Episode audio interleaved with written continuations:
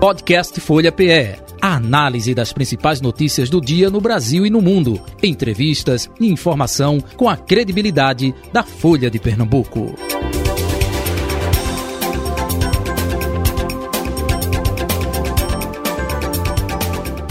Folha Política. Folha Política desta quinta-feira, 27 de outubro de 2022. Nosso convidado é Orson Lemos, diretor é, regional do Tribunal Regional Eleitoral aqui em Pernambuco, para falar sobre os preparativos para o segundo turno das eleições no próximo domingo, dia 30 de outubro. É, hoje já passamos informações, reportagem Folha FM, é, envio das urnas para os municípios, enfim, todo o acompanhamento é, dúvidas também de eleitores nessa reta final, enfim, estaremos com ele a partir de agora. Doutor Orson, muito bom dia, prazer tê-lo aqui na Rádio Folha FM, seja bem-vindo ao estúdio da Rádio Folha e à redação integrada da Folha Pernambuco, que eu não conhecia ainda, né? Quando veio da outra vez, era no prédio anexo, não é isso? Exatamente, é a primeira vez estou nesse prédio aqui, estou vendo que ele está bem mais moderno, apesar da externa, a parte externa ser bem antiga, então, parabéns com essa nova integração aqui, de rádio, jornais, etc. Estou aqui mais uma vez para falarmos sobre política e eleições, um assunto que eu amo de coração. Muito bem, agradecendo já de antemão, apesar do trânsito de hoje, não é louco aí que está aqui no centro do Recife. Carol Brito, subeditora de política da Folha de Pernambuco, bom dia para você também, seja bem-vinda, gratidão. Bom dia, Jota. Bom dia, Orson. Uma satisfação estar aqui com vocês. É, encontrou dificuldade, mas conseguiu chegar, não foi? Demorou, mas cheguei, Jota. Pelo menos isso. Doutor Orson, antes de começar na dúvida mais frequente, que eu acho que entre 10 entrevistados, 11, 11 perguntam, doutor, eh, eu não votei no primeiro turno, posso votar no segundo? Mas antes disso, eu gostaria até, é, no bloco anterior aqui do Folha Política, eu fiz a, a, a, a gente trouxe a matéria, né, com relação à decisão do ministro Alexandre de Moraes, presidente do Tribunal Superior Eleitoral, com relação a essa situação das rádios, né, é, sobre é, suposto boicote é, no Brasil, que as rádios não estariam. Eu falei aqui é, é, da parte prática que o partido tem é, a obrigação de enviar o material um dia anterior para quem vai gerar aqui na rádio, estou dando um exemplo, na TV o mesmo, tem horário para que isso é, possa ser recebido pelas emissoras, não é? é partindo é, depois desse horário, até eu fiz aqui a simulação, olha, esse horário está reservado ao partido que não entregou seu material, enfim, a gente escuta muito isso é, no, no guia eleitoral gostaria até de colher a sua opinião com relação a essa situação né, do TSE. Porque envolve também até rádios aqui de Pernambuco, né? Exato, envolve até rádios aqui. O Nil tem até passado muitas mensagens para mim, temos trocado informações. Aqui em Pernambuco é muito organizado. Nós, meses antes, já entramos em contato com a SERP, uhum. E esse contato com as emissoras de televisão, já fazemos um pré-acordo. Perfeito. Depois eu convido os partidos e fazemos a reunião no prazo, como está no calendário eleitoral, e no calendário todos assinam no final, dizendo as datas e horas, minutos, tudo tem que estar certinho disponibilizado. Tivemos um problema algumas semanas atrás, no primeiro turno ainda, em que uma, um dia, era de uma determinada emissora de televisão, e ela não passou o guia de ninguém. E ela assumiu o dia. Naquele dia foi peticionado e ela disse: Eu errei. Então, aquela dia que ela, ela recebia, era, era transmissora, uhum. era ela. Geradora, né? A geradora, ela errou. E com isso, ela pediu uma tarde inteira para atualizar os sistemas dela. E à noite vou torcer para dar certo. Eu assisti naquele dia e deu certo. Aí, ufa. E depois todos os partidos ingressaram pedindo: Eu quero meu direito de volta. Perfeito. E aí, o tribunal aqui decidiu né, que ninguém houve prejuízo, que todos perderam. Uhum. Se tivesse passado um. Ninguém foi beneficiado, foi né, em detrimento disso. Só que naquele dia à noite, a, a televisão ela cometeu uma pequena falha. Ela passou um guia duas vezes e o outro não. E aí sim foi dado direito uhum. de aquela pessoa outro dia ter a sua guia passada. Isso. O que é que eu estou demonstrando com isso? É normal temos pequenos problemas. A responsabilidade são os partidos, tem que usar através de players ou e-mail, mandar o uhum. um material no horário, e a justiça eleitoral tem que dirimir as dúvidas e problemas que por acaso venham a acontecer. Perfeito. Se temos agora um candidato a nível nacional questionando, é papel dele questionar, e é o papel da justiça apurar. Uhum. E ser devidamente atribuído recurso, tudo mais, então, é parte do processo eleitoral. Entendeu? Então, diante disso, eu entendo que, como é uma eleição geral, Uhum. a competência é o Tribunal Superior Eleitoral, repercute, porque na relação do aquele processo tem rádios de Pernambuco, Uhum. mas as rádios de Pernambuco que outrora, em nenhum momento, nunca deixou de passar nenhum guia, pelo contrário, ficou morrendo de medo de esquecer de passar alguém, ou até alguém mandar a matéria a mais, Uhum. ou mandar errada, mandar aquela matéria que estava proibida de passar. Uhum. É algo realmente que, na verdade, todos os partidos, um fiscaliza o outro, e todas as rádios estão aqui em Pernambuco, sempre tiveram uma boa índole com nós do TRE. Nesses mais de 20 anos meus com eleição, eu nunca vi uma rádio de Pernambuco deixar de pagar, passar um guia, salvo uma única vez uma rádio que ela estava fechada, na verdade. Então ela não era culpada porque ela estava fechada, apesar de existir no papel, mas não existia na prática. Perfeito. Então é importante isso e até aproveitando a integração lá de Surubim, a rádio eh, da Bispa aqui no Recife, mandaram nota, né, esclarecendo, enfim, eh, eh, eh, até a integração lá de Surubim falou, olha, quando foi questionado o horário, esse horário é o guia eleitoral, como a gente chama aqui, programa eleitoral obrigatório. Então de 7 e 5 não tem como botar em sessão, é é justamente no horário eh, do guia eleitoral.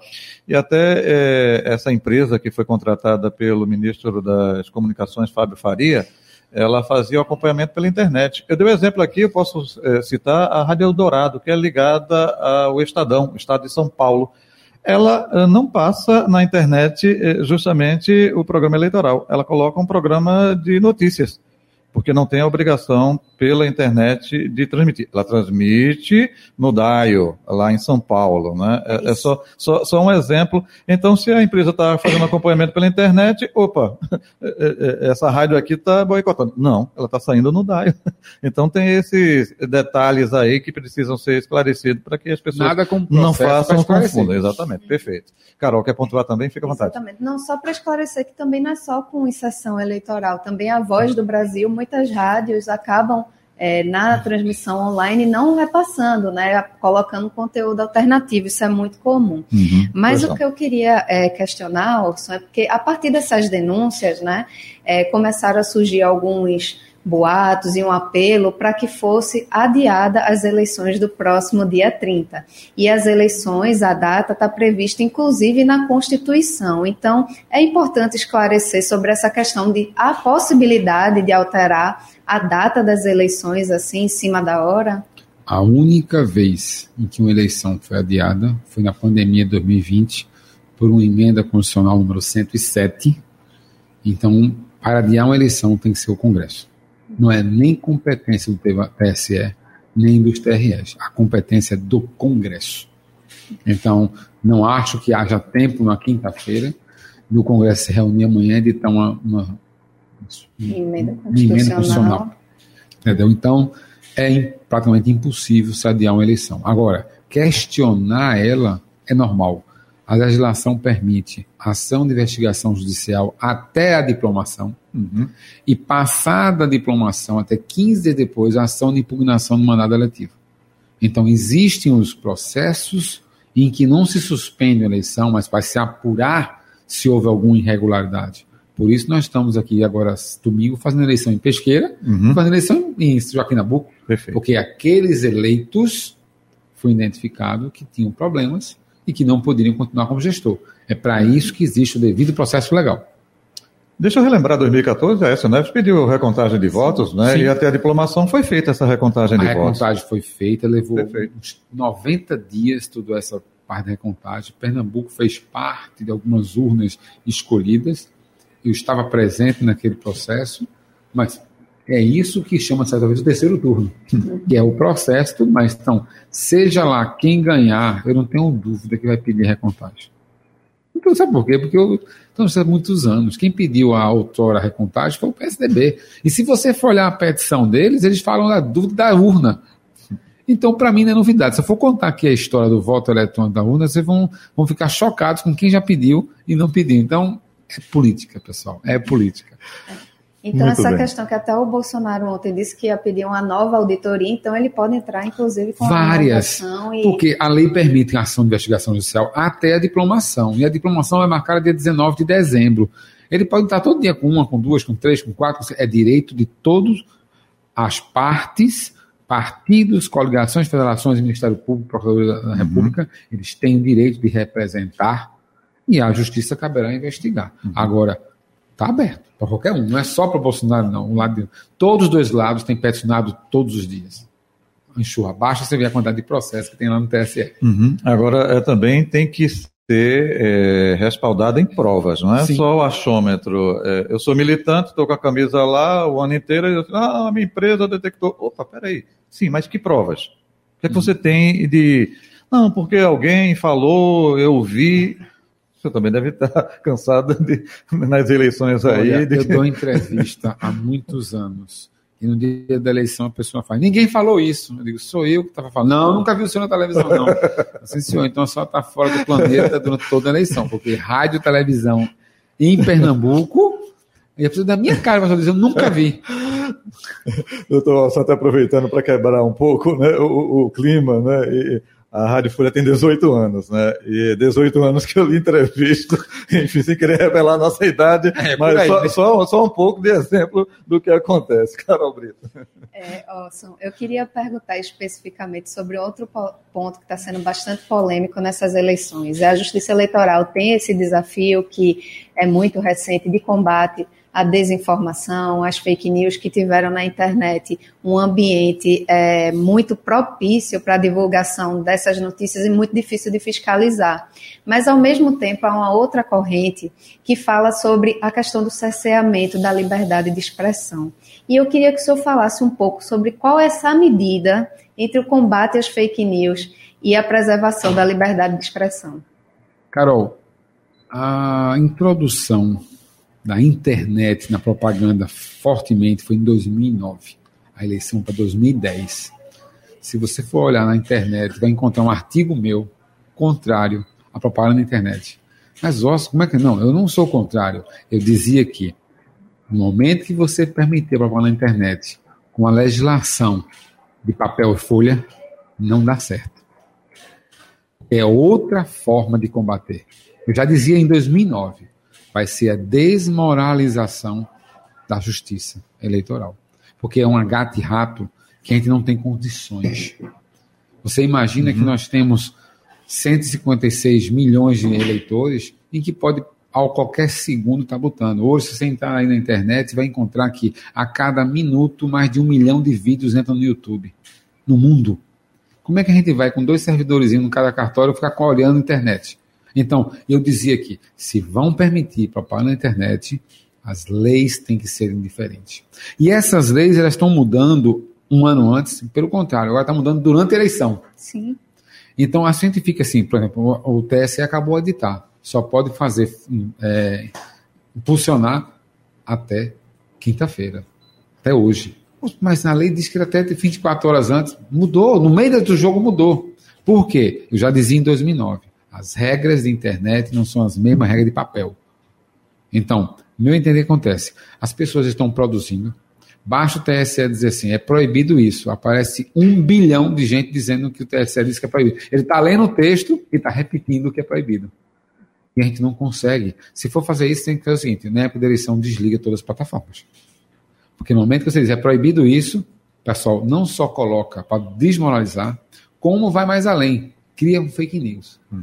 Bastou dizermos assim na televisão, outro dia, que a, o INSS fez como prova de vida o idoso que for lá, pensionista, que votar, ele faz prova de vida. Aí já surgiu uma fake no interior, dizendo se você não for votar, o TRE vai cancelar seu título e sua pensão. Porque é prova de vida. Uhum. E já estão mais. Se você não votar no candidato X, o outro vai cancelar porque você é prova de vida. Então, o pessoal já começa a inventar muitas histórias uhum. prejudicando idosos. Não tem pena não esse pessoal que faz fake news. Porque ele está prejudicando pessoas com 80 anos, 90 anos, que estão indo lá porque disseram que a, a pensão dele vai ser cancelada. E ele é isento, facultativo. Então, é isso o prejuízo que tem. Ele não tem, não vê a idade, ele não tem pena do idoso, ele não tem pena de ninguém. Então, a internet, para mim, é um excelente campo, mas tem que ter regras de internet. Regras mais rígidas, fortes, e não, vou ser bem sincero, a gente não consegue pegar os produtores. Que, até agora, qual foi a empresa ou qual foi a pessoa foi detida? Em Pernambuco, três foram proibidos, identificados. Três. Estamos no segundo turno, três uhum. que foram identificados para tirar da sua página, porque foram bem acima. O resto faz no submundo. Isso. Isso quer dizer. Até em outros países, né? Em outros países, outros provedores, é, a gente não consegue pegar. Então, no final, nós estamos vivendo uma nova era da informática e segundo eu estava na Expo Jude, que é a maior uhum. feira de jurídica e de internet do Brasil, no qual Pernambuco ganhou três prêmios, três categorias. E foi um terminal que ganhou três categorias no Brasil todo, TRE, né? E nós ganhamos esse prêmio lá, e lá foi passado uma, uma das palestras, disse, o que você está vivenciando hoje na internet, daqui a 25 anos, você vai descobrir que você não tinha internet. Uhum.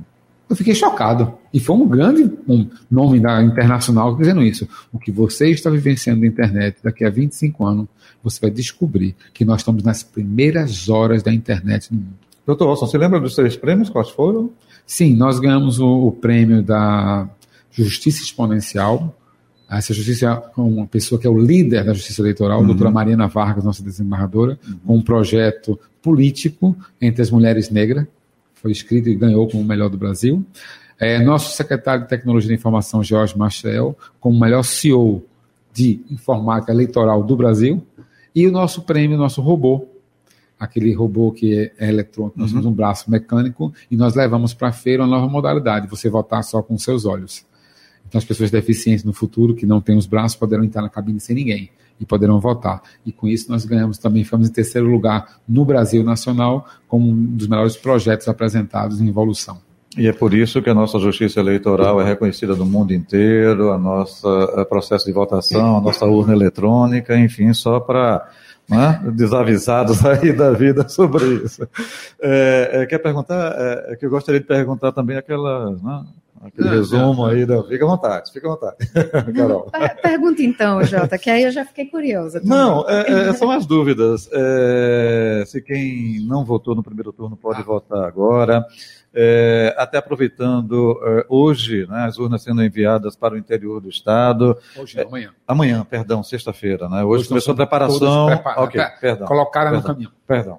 E, e aí, é, é, justamente, tivemos mudança também para esse segundo turno em algumas localidades, não é isso? Eu gostaria que o senhor um sintetizasse resumão. aí. Um resumão, dizer depois que nunca viu. Mas, mas, o resumão até meio-dia, porque a gente tem obrigação de transmissão do guia eleitoral. Eu sei, eu sei que aqui são 130 minutos, mas é muito gostoso conversa aqui. Hoje, o que é que eu posso dizer a vocês sobre isso aqui? O eleitor, quando você chega na votação, você vai encontrar que tem um, um papelzinho lá, e já tem o do segundo turno a urna já tem o seu voto esperando o primeiro e segundo turno. Isso. Independente de você ter votado ou justificado, pode comparecer. O prazo justificativo a gente resolve depois, mas pode comparecer, todos os eleitores estão regulares. Nossos locais de votação, nossos centros de distribuição são 18. Nós hoje estamos empacotando todos os caminhões, eles dormem nos nossos pátios com a chave guardada, lacrada, ninguém mexe na urna policiamento militar em todos eles. Uhum. Amanhã começa a distribuição no local de votação. Eles vão chegar amanhã nos locais, vão ser testados devido a vezes o movimento do caminhão às vezes pode prejudicar. Serão todas testadas e só serão ligadas domingo 7 horas da manhã para a zerésima e a próprio reloginho da urna só permitirá o primeiro voto a partir das 8 horas da manhã. Então, uma, eu digo assim, quando a gente chega nessa hora, não para mais não. É um, é um rolo e eu estou ali só 24 horas no meu trabalho para poder que tudo transcorra bem, eu posso estar tudo tranquilo. E por dentro eu estou me matando, mas dá tudo Eu brinco até, né? Que a gente tem um processo como esse no outro dia, logo cedo, na TV, tá Dr. Olson lá. Eu digo, não, como ele aguentou, né? Logo cedo. Tá... Primeiro turno do, da domingo para segunda eu dormi 90 minutos. Olha aí, pronto. Nossa. E eu, a gente achando que trabalhava é, demais, né, Jota? É. Na eleição não tem hora para mim, não, nem para minha equipe. A gente, só, a gente quer que seja bem executado. Estamos um pouco tristes por tudo isso aí. Eu estou dizendo assim: quem está sendo mais uma vez prejudicado nas eleições são os tribunais. E eu digo: não tem lado, os dois lados estão questionando já. Sim. É, eu queria perguntar sobre uma questão específica que está vindo muito forte na, nessa eleição, é sobre o acedo eleitoral. É, inclusive, o próprio Ministério Público do Trabalho divulgou que houve um aumento de é, 2.500% é, nas denúncias de assédio eleitoral. É, a partir disso, eu queria saber o que, é que a Justiça Eleitoral está fazendo para inibir esses casos, como eles são tratados. O assédio moral eleitoral ele já existe há muitos anos. O que facilita cada vez mais é a internet. Porque as pessoas agora vão lá nas plataformas, se sentem seguras, que às vezes estão com codinomes, e eles vão em conta, dizem a empresa, porque eles ainda têm medo de se expor e perder o emprego. Então, o assédio sempre existiu, uhum. ao ponto de empresas, às vezes, sabendo disso, não liberar ninguém, porque não vai votar no candidato que eu quero. Existe. Qual é o caminho? Ministério Público. A sua voz é o Ministério Público. Porque o pardal você tem que se identificar. Então, a sua voz é o Ministério Público. Você tem que chegar lá, contar para ele, ó, o que está acontecendo é isso, isso, essa empresa é tal. E o promotor eleitoral ou procurador regional eleitoral, eles vão tomar a devida ação para aquela empresa. Porque nós, nós estamos diante de um crime eleitoral e mediante uma coação terrível. Estamos na época do coronelismo, onde era isso que eles faziam. É Chamavam para a fazenda dele, retinham o eleitor, pegavam o título e ia votar no lugar dele. Então, como eles não podem fazer isso, eles ameaçam o quê? Não vou lhe pagar, vou lhe demitir, não vou lhe dar folga. Eu dando entrevista hoje na emissora, as perguntas eram: olha, meu, meu estabelecimento não está me considerando a folga de mesário. Quer dizer, ele foi chamado pela justiça, é obrigado a vir, no final botaram falta e não vão dar folga. Ele sai prejudicado duas vezes. Então, é um total descumprimento de lei por parte de empresas, seja pelo assédio moral, até pelo assédio quando você vota como mesário, você é punido. Dizer, não é só o fato de você ter ido votar, o fato de você trabalhar obrigado pelo sistema eleitoral. Uhum. Então, estamos diante de procedimentos que, para mim, a legislação tem que ser mais severa e cumprida. Porque o que está acontecendo nesse Brasil é que, não, isso vai demorar. Vai demorar. E, às vezes, de uma eleição para outra, ninguém é punido, e aí vira normal. Para o empresário, virou normal ele fazer isso, porque não acontece nada. E fica o, o, o funcionário naquela, no medo então, temos uma era de democracia, temos um país democrático. Estava falando ainda hoje. Temos uma universidade aí que suspensa as aulas. Uhum. Divulgamos porque, aqui. Que a cadência está questionando a integridade da minha urna se você está vivendo na época da barbárie. Isso aí. Então, não estou entendendo. Você não consegue aceitar a evolução, mas quer um pau e pedra resolver na rua. Pois é, Orson. Inclusive, era uma questão que eu queria é, fazer essa questão da segurança no dia da eleição, porque a gente vê muita gente preocupada, a Universidade Católica suspendeu as suas aulas, a gente teve um episódio aí é, nesse último domingo é, bastante é, lamentável, que foi um ex-deputado atirando contra policiais federais. Então, como é que está a organização da segurança para o próximo dia 30? Costumo sempre dizer que nas eleições o pessoal é, late muito na internet Primeiro turno, vocês ficaram duas, três horas na fila, todo mundo, tudo que é partido, batendo papo. Não vi uma queixa de briga em Pernambuco. Mostrando que eu sempre digo, rapaz, o pessoal grita na internet, mas na hora que está ali, a maioria do bem, a minoria que faz a confusão. Essa minoria fechou as aulas na Católica. Então nós estamos prejudicando ali 20 mil alunos por causa de meia dúzia de pessoas que estão brigando. E aí por causa da segurança a segurança será repetida. Nós tivemos casos de detenções, tivemos, mas o, como o nosso comandante falou, foi um dos menores que tivemos na história, é o primeiro turno. Olha, se o primeiro turno com mais candidatos, então o segundo estão mais fechado. Vamos ter novamente problemas pontuais? Vamos. Mas as urnas estão sendo guardadas com segurança. Em cada local de votação, nós então, vocês viram o policial militar na porta do colégio civilitário, viram? Pedimos para reforçar o centro de convenções, porque o centro de convenções tem umas 10 portas e lá não dá para trabalhar com dois dedos, pedindo para reforçar muito mais administradores, mais sinalizações, tudo para poder melhorar não só a segurança, como as sinalizações também para o segundo turno. Então, eu espero que as forças militares domingo não precisem usar o batalhão de choque, que ficou todo guardado. O batalhão uhum. de choque estava todo alerta, mas não precisaram sair. Então, eu fiquei satisfeito por isso. E espero no segundo turno que eles continuem nos seus quartéis guardando e não precisa sair, que aqueles pequenos incidentes sejam resolvidos pontualmente com o policial militar que está no local. É até interessante, Orson, porque é aquela questão, não basta você só estar seguro, mas também se sentir seguro, né? Perfeito, né? Porque perfeito. às vezes se cria um clima tão de amedrontamento que a pessoa se sente insegura de sair às, ru- às ruas e votar, e votar com a camisa do seu candidato de preferência, né? É uma linha muito tênue, né, Orson? Eu fico triste que os servidores estão com medo agora de sair agora com o símbolo do TRE. Todos tiraram os adesivos dos carros do estacionamento. Com medo. Então, E a, imprensa, a eleição vai passar. A gente saía antes com a camisa, né? É, agora imprensa também, Hoje em então- dia tá, ó, vai normal. Então, não- passada a eleição, nós continuaremos na Berlinda ainda. Ah, você é do TRE, então não presta por isso, isso, aquilo, outro. E eu tenho visto que os dois lados. Então eu falei, vou sair da eleição pior do que entrei. Doutor Orson, infelizmente, por conta do tempo, queremos Vamos agradecer a sua vinda, participação, irá participar aqui de outras ferramentas também da Folha de Pernambuco. Sucesso e uma eleição de muita paz, é o que a gente deseja e espera. Viu? Obrigado, Jota. Obrigado, Carol. Até a próxima. Valeu. Conversamos com o Orson Lemos, diretor-geral do Tribunal Regional Eleitoral aqui em Pernambuco, convidado de hoje do Folha Política. Carol, um abraço, até amanhã, hein, Carol? Obrigada, Jota, e até amanhã. Final do Folha Podcast Folha PE. A análise das principais notícias do dia no Brasil e no mundo. Entrevistas e informação com a credibilidade da Folha de Pernambuco.